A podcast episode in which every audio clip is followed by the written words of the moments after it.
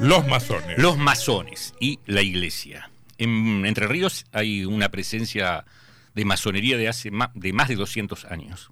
Digo, en presente hay porque efectivamente existe. Eh, Existen logias masónicas, lo tengo bastante claro Ya, porque- sin, ya sin, sin ese halo de misterio que en algún momento supo Claro. envolverlos, ¿no? Sin, tal cual. Primero sin ese halo, segundo sin ese secreto. La pervivencia de la masonería estuvo ligada al secreto porque, bueno, lo que proponían eran cambios radicales que no era fácil hacerlo a la luz del día, porque entre otras cosas eh, implicaba quitar algunos privilegios fundamentalmente a la iglesia, Mm. a la iglesia, a las monarquías, que propiciaba, por ejemplo, básicamente la educación laica, libre, gratuita, Educación, libertad, solidaridad, Sí. fraternidad. Quedó esa parte actualmente, eso es lo que dicen por lo menos los masones, la parte filantrópica, pero lo otro con la irrupción de las constituciones modernas, un poco también la masonería es como que pierde sentido porque vio concretado o materializado. o materializado o... Sí, algunos de sus principios. Ahora, con la iglesia en general, siempre mal, sin perjuicio de que hay Mm. muchos masones muy católicos. es muy interesante esa, Por- esa no, observación. Explícame por qué. es eso. Bueno, eh, en principio la, la- la- la diferencia que existe entre la iglesia y la masonería eh, es por esto que acabo de decir, que tiene que ver con que se le quitaba el, el manejo de cosas que antes estaban en poder de la iglesia. Acá hubo muchos gobernadores masones, eh, pero no siempre la ¿Racedo relación- era masón? Racedo era masón. Am- 19- 1883-1887, donde sale una constitución, ahí diste en la tecla, es el ejemplo que yo uso. Voy a escribir una nota que va a salir en el próximo número de la revista Cicatriz, donde se van a poder este, encontrar más datos de esto. Ese es el ejemplo, el de, el, de, el de Racedo, acerca de que por qué la iglesia realmente no quiere la masonería. Porque la iglesia lo que pierde ahí es el manejo del registro civil y es el manejo de los cementerios.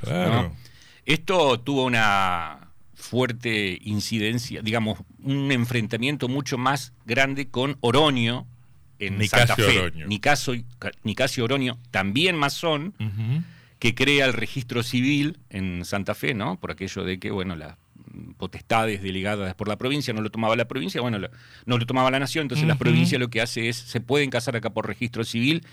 Y había un este, obispo, el segundo obispo que tuvo la, digamos, la, la- la provincia de Entre Ríos, que es el, el obispo Gelaberi Crespo, ¿no es cierto? Que se caracterizó, estamos hablando de José María Gelaberi Crespo, que estuvo entre 1865 y 1897, se caracterizó su gobierno eclesiástico eh, por su cerrada y belicosa oposición al establecimiento del registro civil y el odio fuerte a la masonería. Porque una cosa es que la iglesia diga, eh, no estamos de acuerdo, qué sé yo, y otra es que lo demonice. Mm. Y lo combata. Claro, y lo combata. Así este, también fue la suerte de Oroño, que terminó renunciando, había fuerte oposición, Oroño Jesús, ¿te imaginas levantar esa, ese, ese balotaje, no? Oroño Jesús. Oroño Jesús decían, por supuesto que Oroño terminó, vuelta. claro, que segunda vuelta. Bueno, acá en Entre Ríos la suerte eh, fue distinta porque Racedo pudo avanzar con la nueva constitución que democratizó los cementerios que uno dirá, bueno, pero será algo administrativo, no era algo material No, concretamente. por supuesto, claro. Nosotros sabemos acá muy bien en Entre Ríos, ya los entrerrianos conocemos la historia de los maestros normalistas que cuando fallecían eh, no podían ser sepultados para un tremendo dolor de cabeza de los deudos, eh, el cuerpo en el cementerio, entonces no sabían qué hacer, había momentos de tremendo y bueno, se terminaban improvisando tumbas. Eh, fíjate vos que, y acá eh, empiezo a hablar de la, de la relación que puede tener, no siempre mala, entre la iglesia y la masonería, entre la iglesia y la masonería. Yo sostengo que la, la iglesia tiene, la iglesia de, de Entre Ríos concretamente, tiene mucha relación con algún proceder de la masonería. ¿Por qué?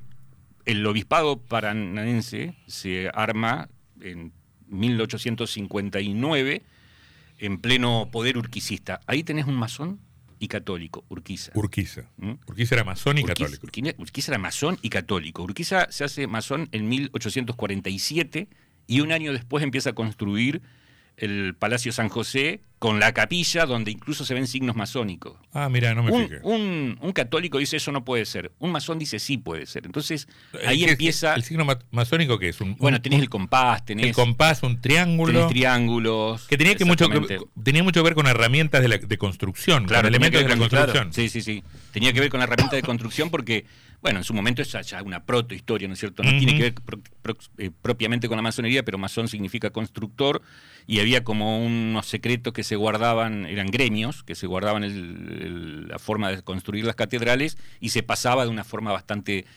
secreta y bastante ritual, entonces de ahí toma la masonería para expresar todas estas cuestiones filosóficas, ¿no es cierto? Em, pero eh, más, em, decíamos, Racedo fue masón, fue decisivo lo de la acción de Racedo para que se construya la catedral, por ejemplo, del mismo modo que había sido decisiva la em, todo el accionar de Urquiza para que el, el obispado paranaense exista en 1854.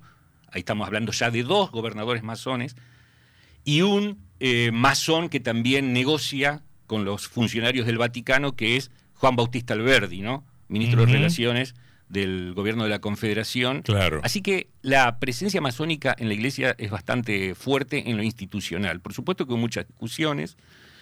Eh, bueno, tendrás presente que hay una estatua muy linda, hermosa, de San Pedro en el atrio de la catedral. Sí. Donada por un escultor que se llama Juan, se llamó Juan Sola. Que, que la trajeron en un barco. La trajeron en un barco. El mito, cuenta, el mito cuenta que tiraron otra, pero eso no es real, Ajá. que era de San Pedro. Eh, el mito cuenta eso. Y eso lo dona un masón, que es Sola, hijo de otro masón que fue El, vie- el- gobernador. el viejo Sola. El viejo Sola, exactamente, Juan León Sola. Eh, decíamos, 1883-1887 eh, gobernaba Racedo y como ya creo que lo contamos en alguna oportunidad, 100 años después, eh, otro gobernador, Sergio Alberto Montiel, trae Trae los restos los de restos Racedo, de. Racedo y lo habla con su amigo, el cardenal Estanislao Karlik, para que puedan tener una presencia dentro de la catedral. Y, y- y Y, al ahí final- Karlik aplica a lo que normalmente ha aplicado la jerarquía eclesiástica, que es tener un poco de memoria y decir, pero este señor no era el que nos había, no sé si lo habrá dicho así, pero uno imagina, Ah. no es el que nos había sacado del manejo del registro civil, A etcétera, etcétera. nosotros. Entonces, concretamente está en el atrio, junto con Enriqueta Otaño, los restos de la, de la esposa de, de- de Racedo. Aceptó pero ahí tenés Carlic, otro gobernador. aceptó. Carlic al final. Aceptó Carlic a media, porque está en el atrio, no adentro, sino en el atrio. El atrio Ah. es el, el espacio abierto. Los adentro novios, donde saludan los novios. donde saludan novios, pero también tiene toda una cuestión ritual en determinados días de la, de la Pascua. Montiel era Este, masón. Montiel era masón. Ahí, está- a, a eso iba también, ¿no? Este, fíjate vos cómo pasan 100 años y otro masón, hay como una, un sostenimiento. Una fraternidad. Claro, pero hay un sostenimiento en el tiempo, del mismo modo que este, Carlick también tiene un sostenimiento de la postura de la iglesia en el tiempo. Claro. Bueno, yo supongo que Se va perdiendo un poco todo eso. Pero Se va perdiendo. Está, está bien que lo marques. Está bien que, lo va perdiendo. está bien Por que marques se va la. perdiendo también un poco. ¿Por qué? La enemistad se va Ah. perdiendo. Y, y te voy a ilustrar esto que acabas de decir de que se va perdiendo.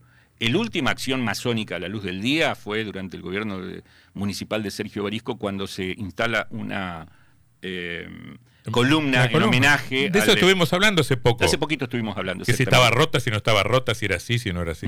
Y como bueno, yo estaba en el diario en ese momento, lo entrevisté por esta cuestión, anduve bastante con esta cuestión de la, de la columna y ahí Barisco un poco, digamos, me, lo, me confiesa que le había hecho, había, había tanteado cómo era, estaban los ánimos en la iglesia como para poner un, un, este, un, un- homenaje así Y no hubo, no y hubo. no hubo oposición. Ahí me parece que entonces estamos con una apertura bastante más, eh, yo diría, noble, Mm. digna, si se quiere, Sarmiento era masón. Sarmi- Sarmiento era masón. Bueno, Avellaneda era masón. acá en Paraná eh, vino el, digamos, el, el gran maestre en su momento de la Orden Nacional. Estuvo, bueno, yo tuve op- oportunidad de, de entrevistarlo también para, para el diario y estamos hablando de Pablo Lázaro, que es el gran maestre de la logia, de la gran logia de Argentina de libres y aceptados masones, y me comentaba que efectivamente en la masonería hay eh, documentos que, prueban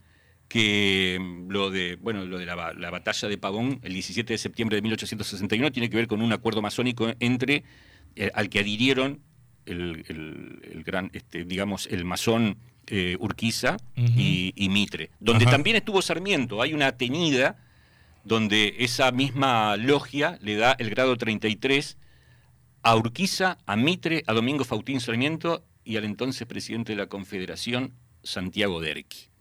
Todo eso acuerdo, acuerdo masónico. Eh, acá un oyente me, me- me envía una, una noticia porque en su momento había dicho que un- había dicho este oyente que el camión había chocado la columna. Bueno, ahora no, no puedo ir al. Pero parece que se, se- se había. mm, eh, eh, se había Se le- caído. Se le cayó al bajar Se le cayó al bajar. con la, con la grúa. Pero después Con hicieron el otra. Había- Sí, sí. Tenía un formato esa columna y finalmente hicieron otra, Ajá. que es la que, la que está actualmente, que Mm. me gustaba más que la primera. Bueno, interesante. Eh, Quiero más temas de estos. de- Más de temas los- de estos, Porque yo sé que usted es, yo sé que un- usted es una especialista Mm. de, de los masones. ¿M? Y de Que entran en sueño cuando se van a la función pública. Sí, ¿Eh? en sueño. Entran en sueño. Bueno, Mm. señores, me voy, entro en sueño cuatro años. Y vuelven y retoman este su, Su lugar donde estaba. su lugar activo. Exactamente. ¿m? Así que bueno, eh, decíamos, 200, más de 200 años. ¿eh? Ahí acá actualmente hay logias que te las puedo nombrar. Mm. Una se llama Justo José Urquiza, otra Unión y Trabajo, otra Refugio Fraterno, Asilo del Litoral, Mm. eh, Pimander. Había una que se llamaba Custodios del Arte, que estaba integrada por muchos santafesinos, creo que ahora no está más, y todos están formando parte de una asociación civil que se llama La, La Acacia, que es la que hace precisamente el- la columna esta en- durante el gobierno de Sergio Barisco. Y fue muy antiperonista en el primer peronismo. Y el peronismo también fue muy antimazón Claro. eh, en su momento. La, la- la masonería se organizaba y participaba muy activamente de, de cuanta movida había contra el peronismo de los 40 Pero por- y de los 50. Pero porque el, mismo peronismo también tuvo una relación con la iglesia este, Bueno, muy- muy de ida y cambiante vuelta. también, es cierto. Y en muchos, y, y en eso de ida eh, propició más de una vez la, el dictado de religión en las, en En las las escuelas, escuelas, públicas, claro. incluso acá en Entre Ríos. Sí, por supuesto. Fueron, fueron este, una ley provincial. Era el momento del- antimasónico. el momento del matrimonio, que después termina muy mal con, con- con la quema de las iglesias. ¿no? Con la iglesia también muy, muy, muy enrolada en su rol opositivo. ¿Qué le pasa, Martínez? Se está yendo de tiempo. Pero, pero y no, no me haga circulitos No en tiene el que ser aire. círculo, tiene que ser triángulos. Después Tiene termina que ser- a las- estamos hablando de la masonería, es triángulo. Después termina a las 8 de la noche. No, sirve, pero si a profesional. a Echagüe le encanta, se dice que no le gusta trabajar. ¿eh? Bueno, vamos. Gracias, Riani. ¿eh? Por favor, gusto.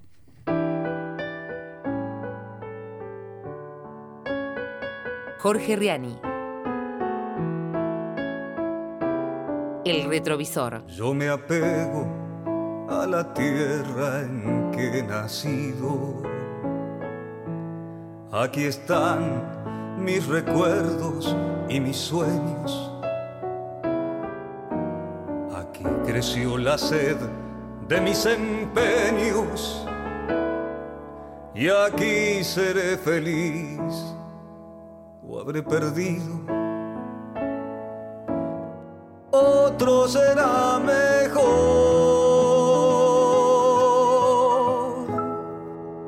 Pero este es mi